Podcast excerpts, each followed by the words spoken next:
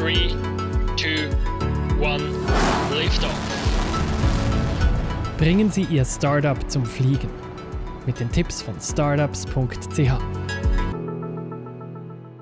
Startups benötigen in der Aufbauphase viel Geld, etwa für Wachstum oder die Weiterentwicklung ihres Produkts.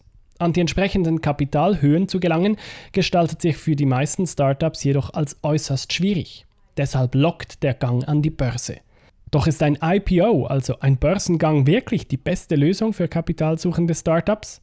Das Online-Versandhaus Zalando profitierte stark von seinem Börsengang. Seit dem IPO im Jahr 2014 hat sich sein Kurs bis heute fast verdoppelt. Es existieren jedoch viel mehr Beispiele von Startups, welche an die Börse gegangen sind und deren Kurse seither abgestürzt sind. Home24 und Rocket Internet sind zwei dieser Startups.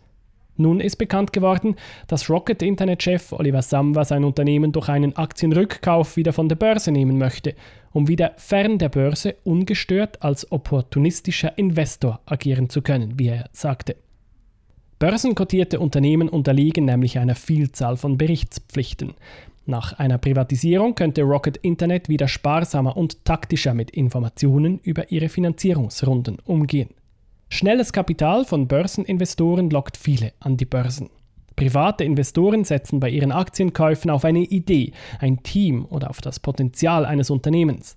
Der weitaus größere Teil des Börsenhandels wird aber von institutionellen Anlegern betrieben, welche nicht in das Konzept eines Unternehmens investieren, sondern in kurzfristige Kursentwicklungen. Sie kaufen und verkaufen mit Aussicht auf Gewinne und Dividenden.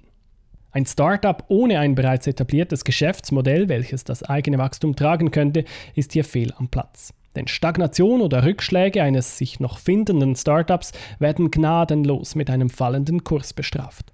Ein Gang an die Börse ist in den meisten Fällen nur erfolgreich, wenn ein Startup bereits ein einigermaßen funktionierendes Geschäftsmodell vorweisen und den Anlegern neues Wachstum nach dem IPO glaubhaft machen kann. Schritt für Schritt zum Erfolg. Mit startups.ch